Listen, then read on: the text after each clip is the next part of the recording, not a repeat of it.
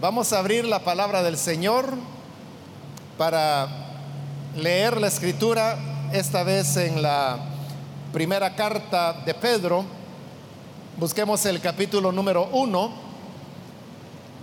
Hace relativamente poco tiempo iniciamos el estudio de esta primera carta de Pedro. Todavía estamos en el capítulo 1, de manera que si usted no ha estado viniendo, pues le invito para que pueda sumarse, ya que todos los miércoles estamos avanzando en el estudio de esta carta. Dice la palabra de Dios en Primera de Pedro, capítulo 1, el versículo número 22 en adelante. habiendo purificado vuestras almas por la obediencia a la verdad, mediante el Espíritu, para el amor fraternal no fingido. Amaos unos a otros entrañablemente de corazón puro, siendo renacidos no de simiente corruptible, sino de incorruptible. Por la palabra de Dios que vive y permanece para siempre. Porque toda carne es como hierba y toda la gloria del hombre como flor de la hierba. La hierba se seca y la flor se cae mas la palabra del Señor permanece para siempre. Y esta es la palabra que por el Evangelio os ha sido anunciada. Amén. Hasta ahí vamos a dejar la lectura. Pueden tomar sus asientos, por favor.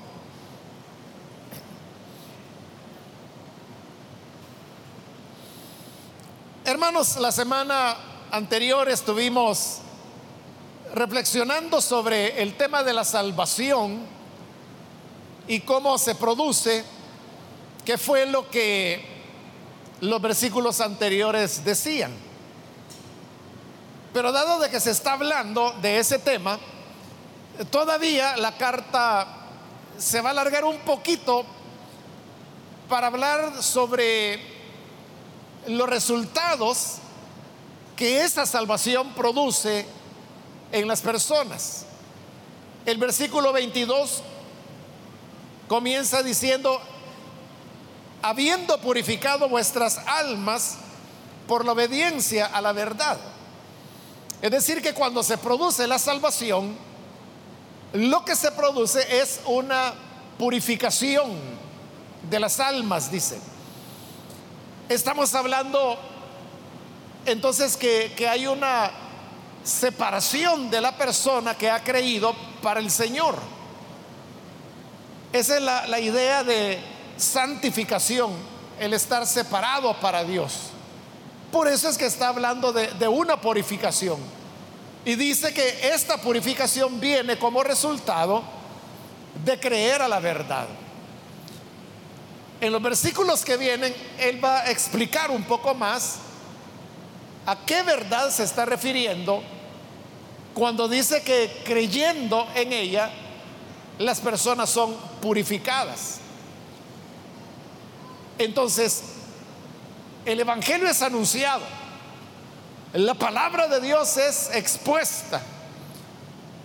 Y ante esa exposición de la palabra, las personas escuchan y al escuchar creen. Al creer se produce la conversión. Y en esta conversión es donde dice, vuestras almas son purificadas. Cuando habla de, la palabra alma, dentro de lo que en la época se entendía, tanto en el Antiguo como en el Nuevo Testamento, para ellos alma era la totalidad del ser de la persona. No como nosotros ahora que influidos por el dualismo griego que fue posterior al Evangelio, pensamos que el alma se refiere solo a la parte inmaterial del ser humano y que no abarca su cuerpo, pero cuando la escritura habla de alma se está refiriendo a todo el ser de la persona. Por eso es que usted encontrará traducciones de la Biblia en donde no se traduce de la manera como dice allí, habiendo purificado vuestras almas, sino que habla, habiendo purificado vuestro ser por la obediencia a la verdad, porque de eso se trata, de que todo el ser de la persona es purificado por medio de la obediencia a la palabra. Ahora, esta purificación trae un resultado, como le decía, que es el que vamos a ver a continuación. Pero antes, solo quiero darle una aclaración, y es que la expresión que aparece ahí en el versículo 22, donde dice mediante el Espíritu, leamos de nuevo el versículo 22, dice, habiendo purificado vuestras almas, por la obediencia a la palabra. Y luego dice, mediante el Espíritu. Esas tres palabras, mediante el Espíritu, no aparecen en los manuscritos que nosotros llamamos comúnmente originales, más antiguos y tampoco en los más confiables que también son llamados superiores. Los más antiguos son aquellos que se han logrado preservar por más tiempo. Hablar de un manuscrito antiguo, estamos hablando de un manuscrito más o menos del año 100 al año 200, incluso podría ser el año 300 de nuestra era, pero más recientes ya no se consideran que sean los más antiguos. Y en cuanto a los más confiables o manuscritos superiores, como le decía que es otro nombre que se le da, esto tiene que ver primero con una cuestión un poco más compleja, y es que hay familias de manuscritos que se fueron formando a lo largo de estos dos mil años que han transcurrido y en los cuales la palabra de Dios se fue copiando de un manuscrito a otro. Así es como se preservó la palabra del Señor. Pero a veces cuando un copista hacía una copia, por ejemplo, de Primera de Pedro, podía ser que introdujera un error. Algunas veces podría ser voluntario, como en el caso de estas tres palabras que estamos hablando, que eso fue algo totalmente voluntario. Y a veces podía ser un error humano, que la persona se equivocaba y no copiaba una palabra o agregaba alguna palabra, pero como de este manuscrito luego se hicieron otras copias y otras y otras y otras y otras copias, entonces ahí es donde se va formando una familia, porque todos los otros manuscritos que se van a copiar de este primero van a llevar ese error voluntario o involuntario que se introdujo en algún momento. así es como se van formando las familias de manuscritos, lo cual es un estudio muy complejo que muy poca gente conoce porque es una cuestión muy técnica y que solamente expertos en manuscritos son los que realizan este tipo de estudios. Entonces, hay familias que son unas más confiables que otras, porque en ese proceso de ir desarrollando esas copias, hay familias que fueron conservadas mejor que otras. Ese es un factor para determinar cuando un manuscrito es superior o no. Y el otro factor muy importante es la preservación que ese manuscrito haya tenido. Porque hay manuscritos que están muy deteriorados. Y a veces hasta es difícil, bueno, a veces no se puede saber qué es lo que originalmente se escribió, sino que lo que los expertos hacen es que tratan de deducir qué fue lo que el autor pudo haber escrito, porque esa parte, esa línea, que a veces puede ser una palabra, a veces pueden ser dos líneas, lo que hoy sería un versículo, dos, tres versículos, se deterioró tanto ese pergamino que ya no está allí o no se ve con claridad. Esto, por ejemplo, hermanos, ocurre mucho con los libros del Antiguo Testamento. Y principalmente ocurre con los salmos. ¿Por qué razón? Porque eh, los salmos se fueron escribiendo paulatinamente y luego se fueron agrupando en libros. Hay cinco libros de salmos que luego se unieron y dieron como resultado lo que hoy nosotros en la Biblia conocemos como los salmos. Pero si usted lee despacio, el libro de los salmos se va a dar cuenta que está dividido en libros. Por ejemplo, si usted busca el Salmo 1, usted va a ver que arriba del Salmo 1, allí dice que es eh, el libro 1 de los Salmos, el que está comenzando.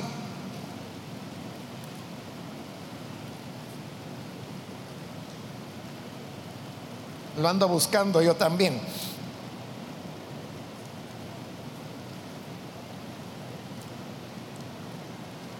Ahí está si usted busca el Salmo 1 en su Biblia, verá que arriba del Salmo 1, ahí dice libro primero. Ese es el primer libro de los Salmos. Ahora busca el 42. Salmo 42. Arriba del Salmo 42, ahí usted puede ver que dice libro segundo. Y así son cinco libros los que tenemos en los Salmos. Lo que le quiero decir, hermanos, con esto es de que los salmos anduvieron de mano en mano por siglos. Y las personas a lo largo de esos siglos fueron apreciando esos salmos y comenzaron a coleccionarlos, comenzaron a juntarlos.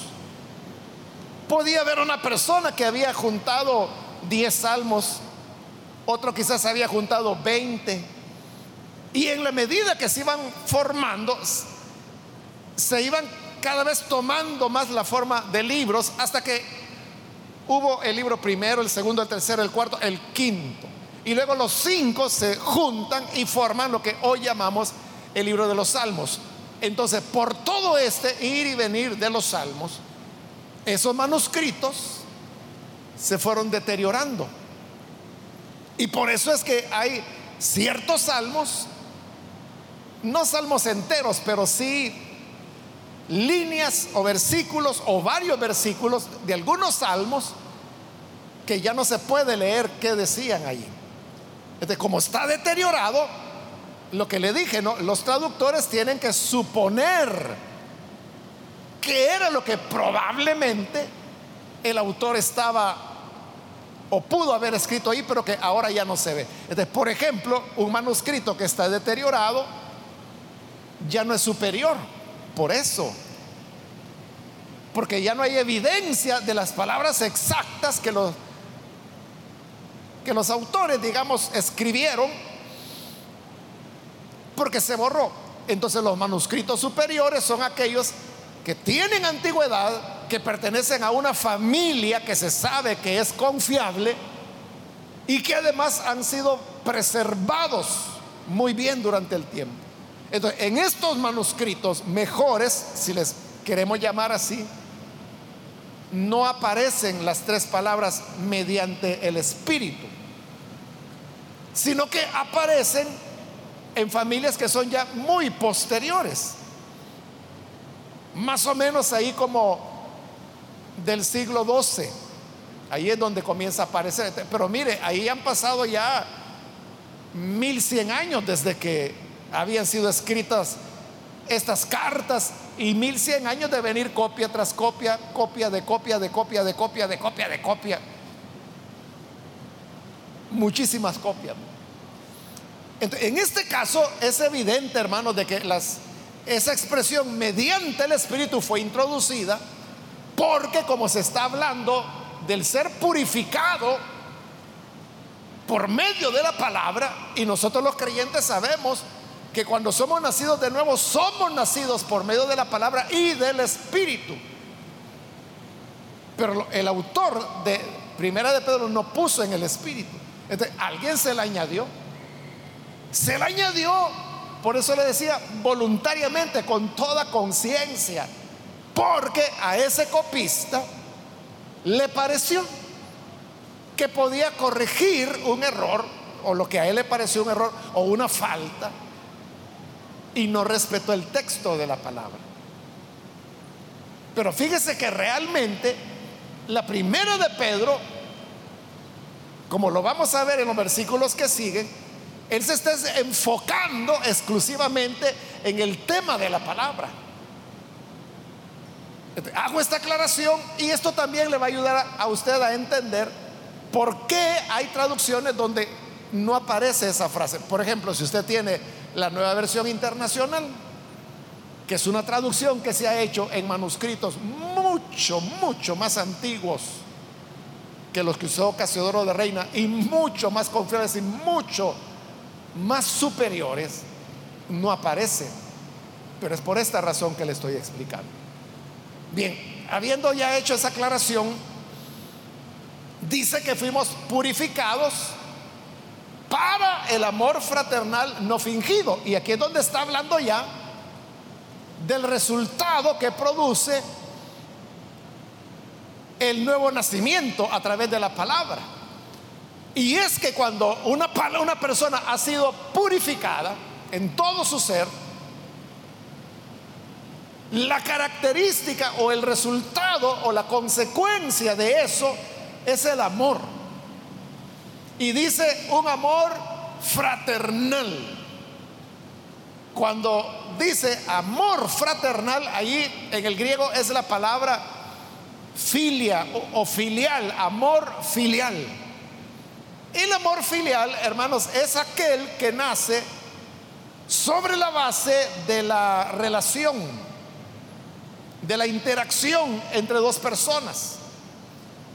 Por ejemplo, si usted trabaja en algún lugar donde tiene compañeros de trabajo, o digamos un estudiante, tiene compañeros de estudio, como se ven todos los días, todos los días que hay trabajo, todos los días que hay clases, ese verse, verse, verse todo el tiempo comienza a desarrollar un aprecio entre ellos. Ese es el amor filial, que es diferente al amor ágape. Porque el amor agape no surge de relacionarse con alguien, sino que surge de la decisión que la persona ha tomado de amar.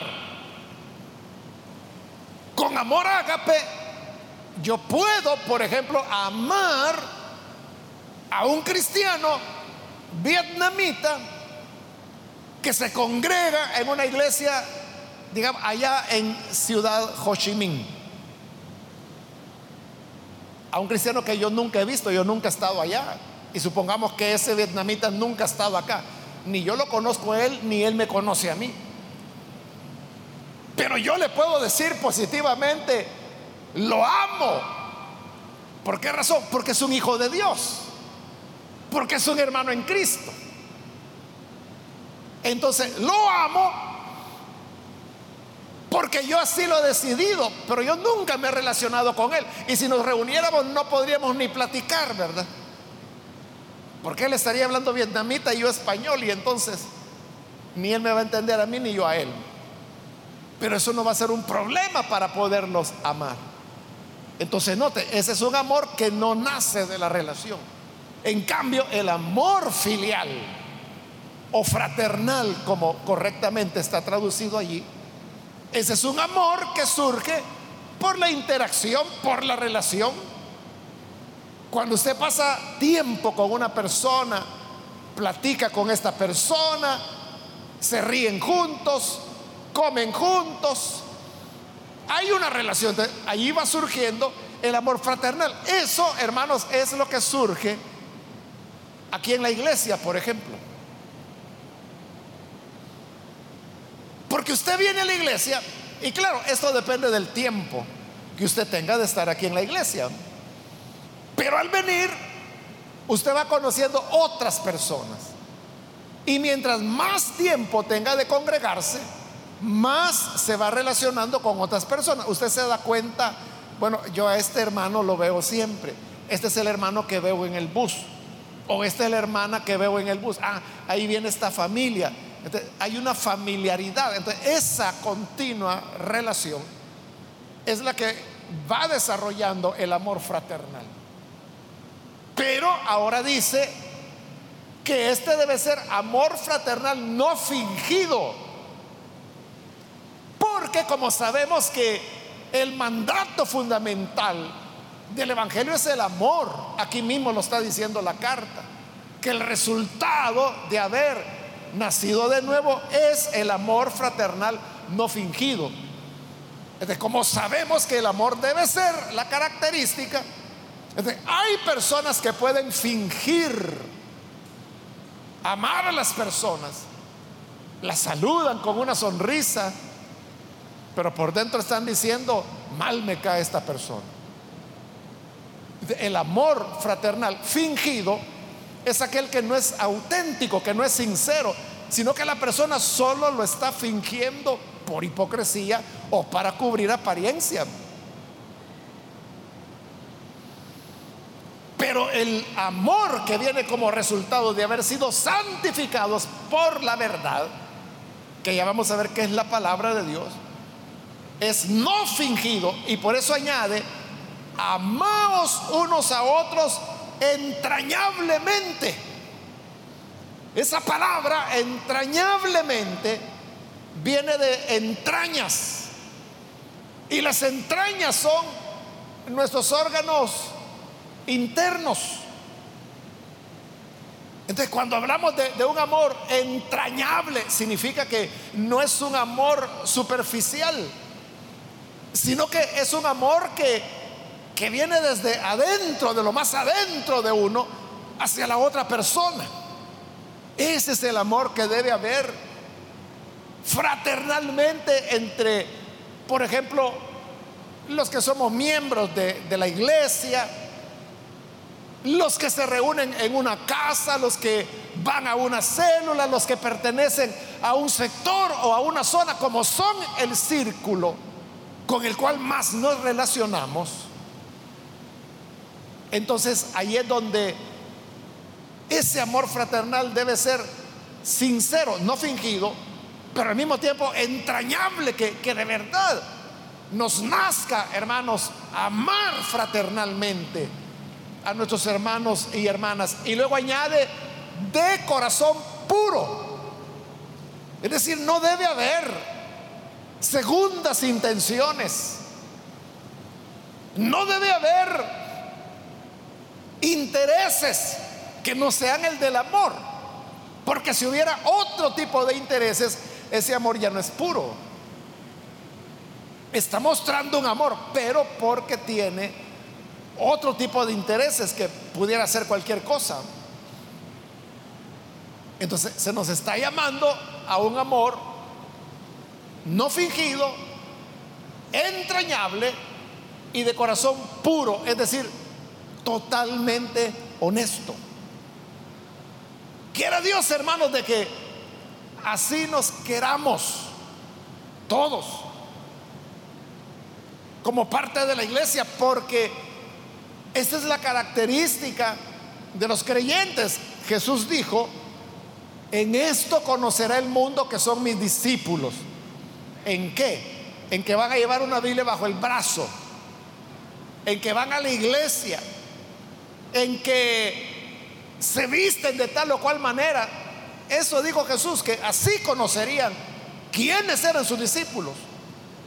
No, dijo, los conocerán en que se aman los unos a los otros. Y esto la gente lo sabe. Cuando digo la gente me refiero que hasta los incrédulos saben. Por eso, hermano, es que muy impío, como decimos a puede ser una persona. Pero cuando lo ve usted que está hablando en mal de otro hermano en Cristo, o que usted dice yo que a esta hermana no me la trago para nada. ¿Qué dice este impío? Miren el hermanito, miren la hermanita.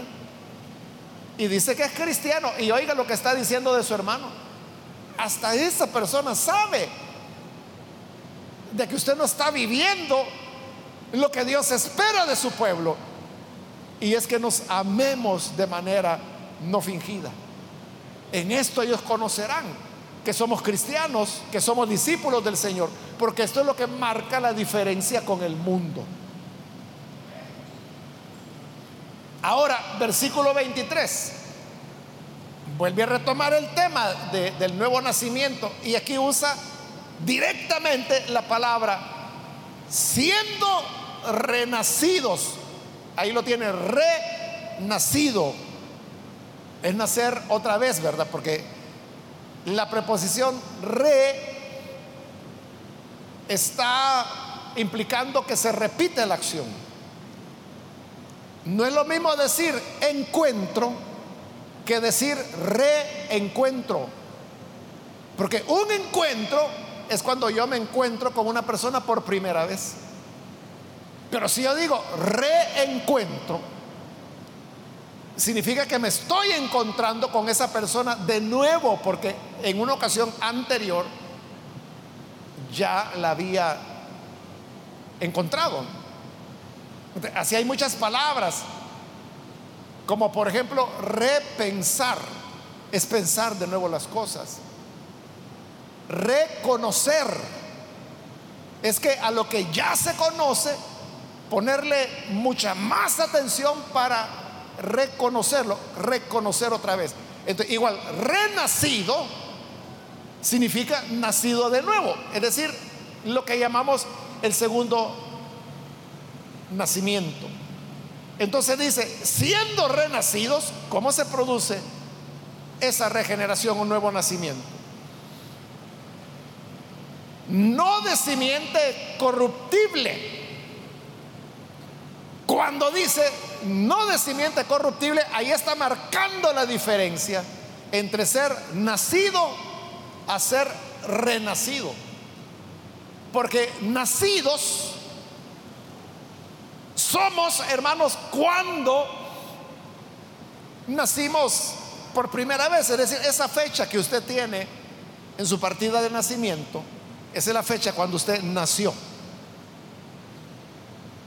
Fecha cuando usted renació es la fecha cuando usted recibió a Cristo como su Salvador. Es decir, que los cristianos tenemos dos momentos de gratitud a Dios. Somos agradecidos con Dios cada vez que cumplimos un año más de haber nacido, pero también somos agradecidos con Él cada vez que cumplimos un año más de haber nacido de nuevo. Bueno, yo por lo menos conozco una hermana que ella nunca celebra la fecha de su cumpleaños, de su nacimiento. Ella solo celebra el nacimiento por segunda vez la fecha que se entregó a Cristo y hace una celebración, un culto de gratitud. Pero cuando ella cumple años, no hace nada. Entonces, para ella es más importante la nueva vida que tiene en Cristo que todos los años que vivió sin conocerlo a Él. Y que, por cierto, en el caso de ella fue una vida muy sufrida. Probablemente por eso es que ella celebra su segundo nacimiento, no el primero. Ahora, en el primer nacimiento, ¿de dónde surgimos nosotros? Nacemos, hermanos, de, de un proceso natural que ocurre cuando el espermatozoide masculino fecunda el óvulo femenino. Pero note, los dos elementos son elementos biológicos, es decir, orgánicos. Y usted sabe que todo lo que es orgánico se deshace con el tiempo. Entra en un proceso de descomposición. Por eso, hermanos, es que, que la basura orgánica, ese no es ningún problema. Digamos, si usted bota cáscaras, bota hojas, bota ramas, no hay ningún problema porque como son elementos orgánicos, la naturaleza misma se encarga de degradarlo y convertirlo en carbono, en nitrógeno, en hidrógeno, es decir, todos los elementos que tenemos los seres orgánicos. A diferencia, por ejemplo, del plástico, del metal, del vidrio, que la naturaleza no lo puede, bueno, sí lo puede deshacer, pero le toma miles de años. Entonces, ¿qué sucede? Que tanto el espermatozoide como el óvulo son perecederos. Por eso es que dice que esta segunda vez que hemos nacido, fuimos renacidos no de simiente corruptible, porque la primera simiente, es decir, la primera semilla de la cual nacimos por primera vez, esa es corruptible, porque como es orgánico, bueno, usted podrá decir, no, pero mire, ese óvulo no, no se corrompió, ese espermatozoide no se corrompió, porque de ahí nací yo, y mire, aquí estoy, estoy vivo. Sí, por ahora. Por ahora, ¿verdad? Tenemos vida, pero el día en que el Señor nos llame a su presencia, volvemos al polvo. Entonces, la semilla es corruptible, pero dice que en este segundo nacimiento, la semilla ahora es incorruptible. ¿Por qué es incorruptible? Ahí lo dice el 23. Por la palabra de Dios. Y la palabra de Dios no es, hermano, como la semilla natural o biológica porque ya dijimos que todo lo biológico, todo lo orgánico, un día dejará de ser. Pero la palabra de Dios no es corruptible, por lo tanto es semilla incorruptible. Porque dice palabra de Dios que vive y permanece por siempre. En primer lugar, vive En el caso, hermanos, por ejemplo, de, las semillas de cualquier fruto, las semillas mueren con el paso de los años, ¿verdad?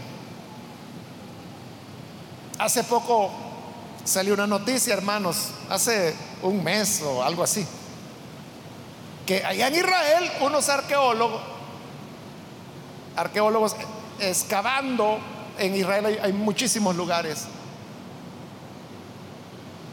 eh, de, estudio y de exploración y de investigación arqueológica. Hallaron unos depósitos que según los estratos tenía más de dos mil años de antigüedad, unas vasijas.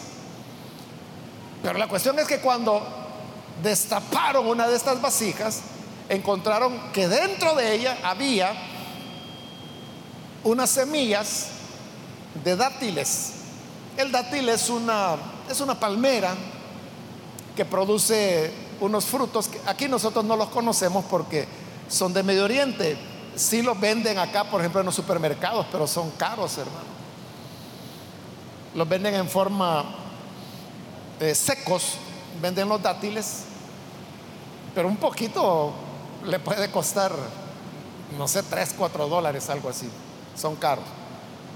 Porque vienen del extranjero, no hay aquí en el país. Pero observaron que los dátiles, estas semillas de dátil, estaban en buen estado después de más de dos mil años. Eran como 48 semillas, si mal no recuerdo. Y entonces lo que hicieron, ahí ya entró, hermano, la botánica, porque habían estudiosos de las plantas que querían germinar esas semillas para que nacieran dátiles y entonces poder hacer estudios comparativos de los dátiles, como son hoy y como eran hace más de dos mil años atrás. las sembraron en condiciones ideales y creo que eran 48 semillas y de esas algo así como 32 germinaron.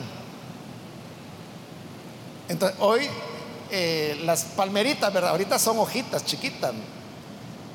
El dátil, hermano, es un árbol, una palmera que tarda mucho tiempo, aunque no lo crea. El dátil tarda 90 años en dar fruto, así como lo oye. 90 años para dar fruto. A veces usted se cansa, ¿verdad? Porque el árbol de aguacate dice, si este palo ya tiene tres años y no me quiere dar aguacates. y si sembrara dátiles. 90 años para que comiencen a dar fruto. Entonces, ahí están las plantitas.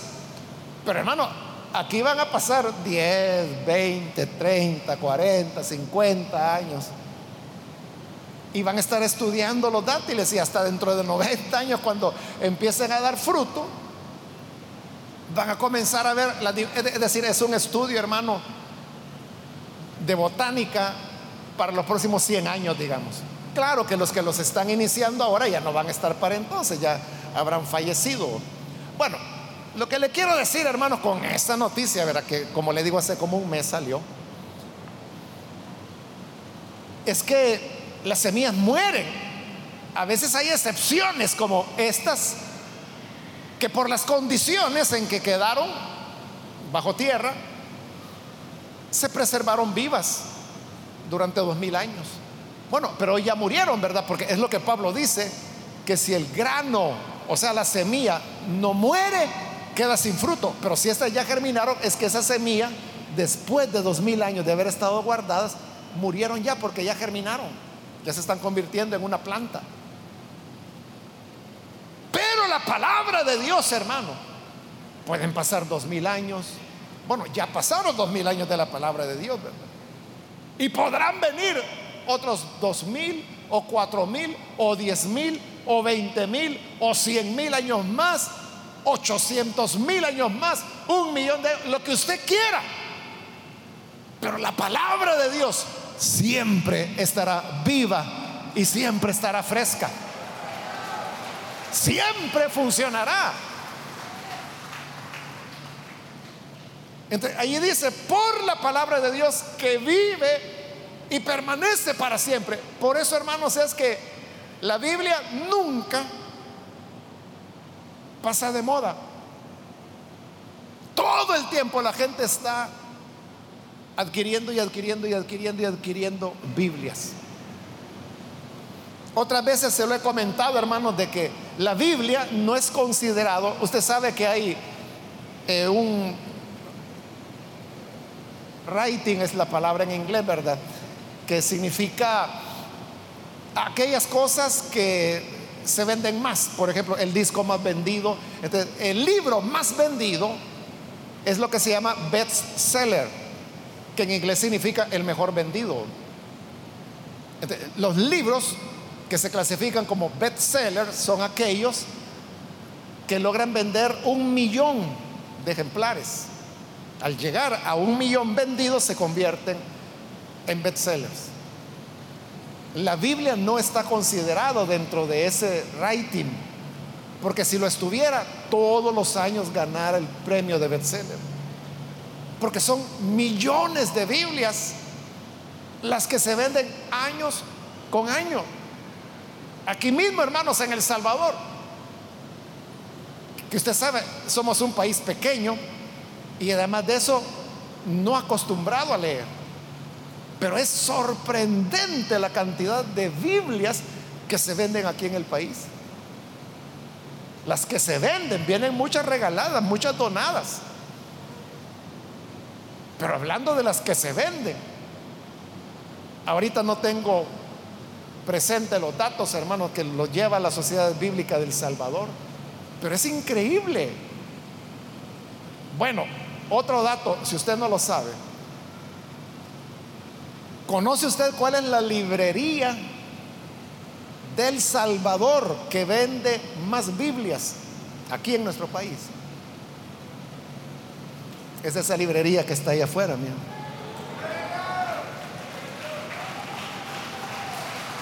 Esa es, hermanos. esos son los datos que las sociedades bíblicas dan.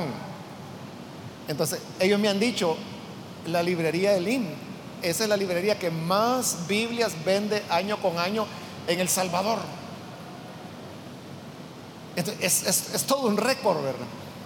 Bueno, hoy hermanos, con eso de las aplicaciones, ¿verdad? Donde usted puede leer la Biblia en su teléfono, en su computadora. Son aplicaciones gratuitas. La más famosa que hay es la, que se llama la, la U version, en, español también la puede encontrar como Biblia, así simplemente Biblia. Esta aplicación hoy, hoy hermano, hoy este día miércoles, hoy por la mañana, más o menos ahí como por las 6 de la mañana, esa aplicación alcanzó 500 millones de descargas. O sea, hay 500 millones de personas en el mundo que han descargado esa aplicación, YouVersion o Biblia, y ahí están leyendo la Biblia.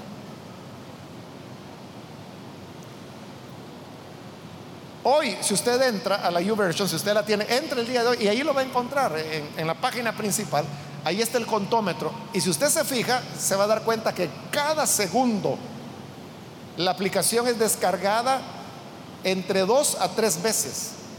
Hay ciertos momentos en que un segundo solo una persona la descarga. Pero normalmente, quédese viendo ahí, porque ahí está el contómetro. Lo pusieron precisamente hace como dos semanas, cuando se iban acercando a los 500 millones porque querían que, todos los que usamos, porque yo también la uso, uso la YouVersion, eh, supiéramos de que se estaban acercando los 500 millones. por lo menos hoy por la tarde aún ahí estaba, no, no lo he revisado, pero ahí estaba el contómetro. usted puede ver que cada segundo dos o tres personas la están bajando, bajando. ¿A dónde? A saber, ¿verdad? Porque está en todo el mundo. Pero piensen en eso, hermano, que otro libro la gente lo va a descargar 500 millones de veces. Es decir, ¿dónde va a encontrar 500 millones de personas que tengan interés en descargar un libro? Pero si es la Biblia, ya se alcanzó y ya se sobrepasó. Y eso va a seguir creciendo, segundo a segundo. Por eso es que cuando la Biblia dice que la palabra de Dios es viva, es que si no fuera viva, hermano, ¿para qué la gente la va a estar leyendo? Usted lee la Biblia, hermano. Usted lee la Biblia. Yo sé que no todos la hacen, algunos solo de adorno la andan. Algunos tienen hasta 10 años de ser creyentes y nunca la han leído entera. Bueno, pero algo espero que la lea, ¿verdad? Pero si usted la lee,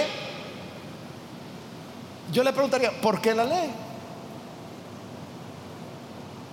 Y uno puede dar muchas razones, pero yo creo que todos estaríamos de acuerdo con lo que aquí dice la misma Biblia, que dice que la palabra de Dios es viva. Eso es lo que tiene, que nos llena, nos satisface. Hermano, yo llevo 41 años predicando de la misma Biblia. 41 años. ¿Cuántas veces he predicado? Yo no lo sé, hermano.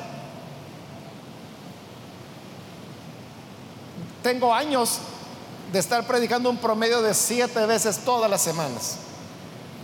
Yo llevo cuatro libros de la Biblia, o sea, cuatro estudios simultáneos de la Biblia. El lunes estoy enseñando el Evangelio de Juan, que ya casi lo terminamos. El martes estoy enseñando Primera de Corintios. El miércoles aquí estamos con Primera de Pedro. El viernes en Santa Ana estoy impartiendo Marcos. Y luego los días sábados normalmente predico en filiales o en lugares donde me invitan. Y el domingo estoy predicando dos veces. Entonces, haga la suma. Entonces, significa, hermanos, que en un año serían como 350 mensajes diferentes. Multiplica eso por 41. Y recuerde que cuando la iglesia nació, había culto todos los días, excepto el miércoles. Y uno, predicaba. O sea, yo predicaba el lunes, el martes, el jueves, el viernes, el sábado y el domingo dos veces. O sea, sin poner eso a cuenta. O sin poner a cuenta, por ejemplo, actividades de retiros, por ejemplo, donde a uno le toca predicar tres veces diarias. ¿Cuánto será? O sea, yo no sé, yo no he llevado la cuenta, nunca se me ocurrió, hermanos, ir anotando. Ni siquiera sé cuántas veces le hemos dado vuelta al, Nuevo Testamento. Una y otra vez, ¿verdad? Que terminamos y volvemos a comenzar, terminamos y volvemos a comenzar. Y ahí estamos dando vuelta, vuelta, vuelta. Y si usted me pregunta que si no me cansa, que si no me aburre, para nada, hermano. O sea, a mí me encanta enseñar de la palabra. Es apasionante. E-, es hermoso, hermano, porque la palabra es viva, es siempre una experiencia. Es maravilloso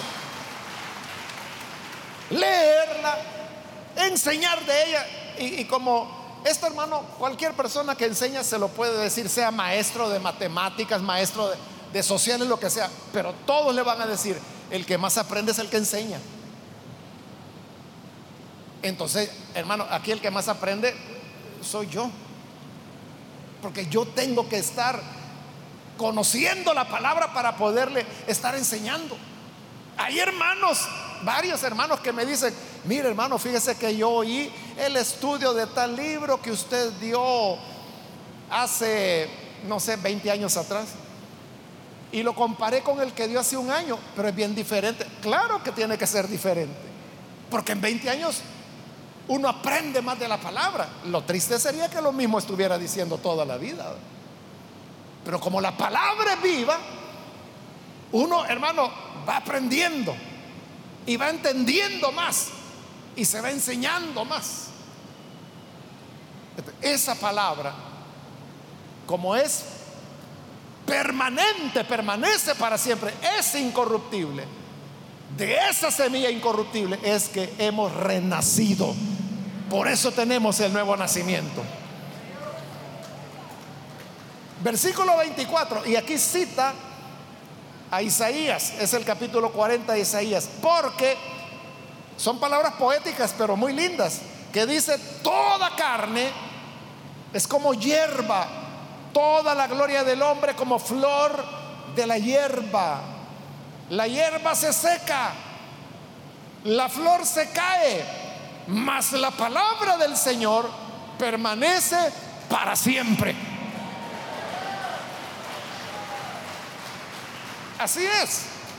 El hombre pasa, el hombre deja de ser, pero la palabra de Dios permanece para siempre y remacha con la parte final del versículo 25 cuando dice, y esta es la palabra que por el Evangelio os ha sido anunciada.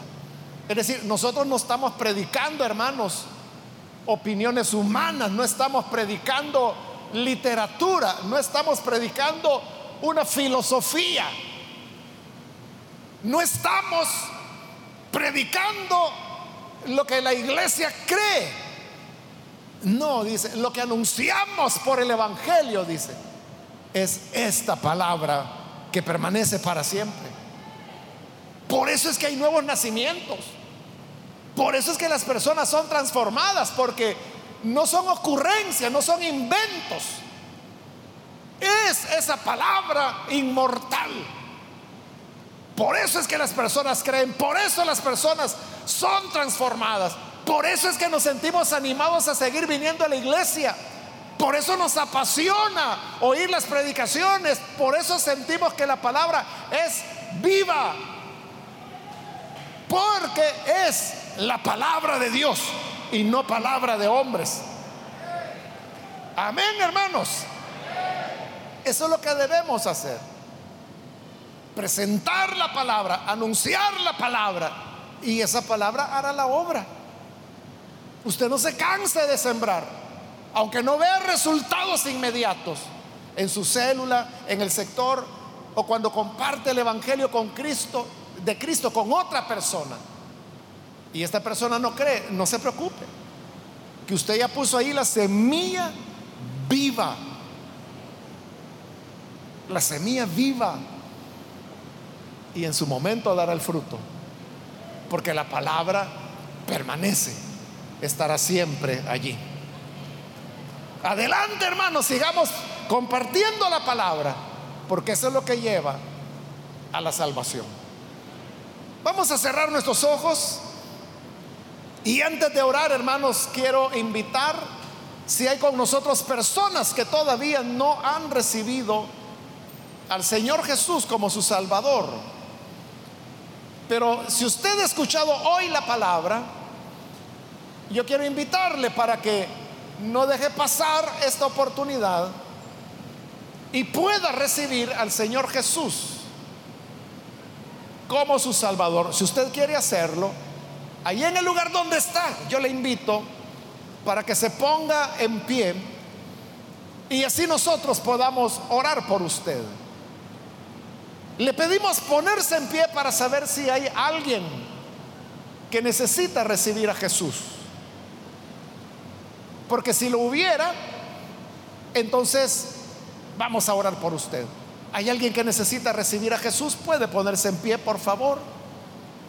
¿Ha escuchado la palabra que vive y permanece? Esta es la que produce el nuevo nacimiento. Si usted siente la inquietud interna de recibir al Señor, esa es la semilla que está brotando. Reciba a Jesús, póngase en pie. Solo le voy a pedir que lo haga rápidamente porque tengo que terminar este llamado. Tengo que orar, pero si hay alguien que necesita recibir esta oración, póngase en pie en este momento. O si usted necesita reconciliarse, si se alejó del camino del Señor, pero hoy necesita reconciliarse, de igual manera, póngase en pie, por favor, ahí donde se encuentra. Y vamos a orar por usted. Muy bien, aquí hay un muchacho, que Dios lo bendiga. Alguien más que necesita tomar esta decisión puede ponerse en pie. Hay otra persona que necesita venir a Cristo. Muy bien, aquí hay otro joven también, que Dios lo bendiga alguien más que lo hace, o si se va a reconciliar, póngase en pie. Para que podamos incluirle en esta oración. Bien, termino la invitación, vamos a orar ahora. Hago el último llamado. Si hay alguien más que necesita venir a Jesús por primera vez o necesita reconciliarse, póngase en pie y aproveche esta última invitación.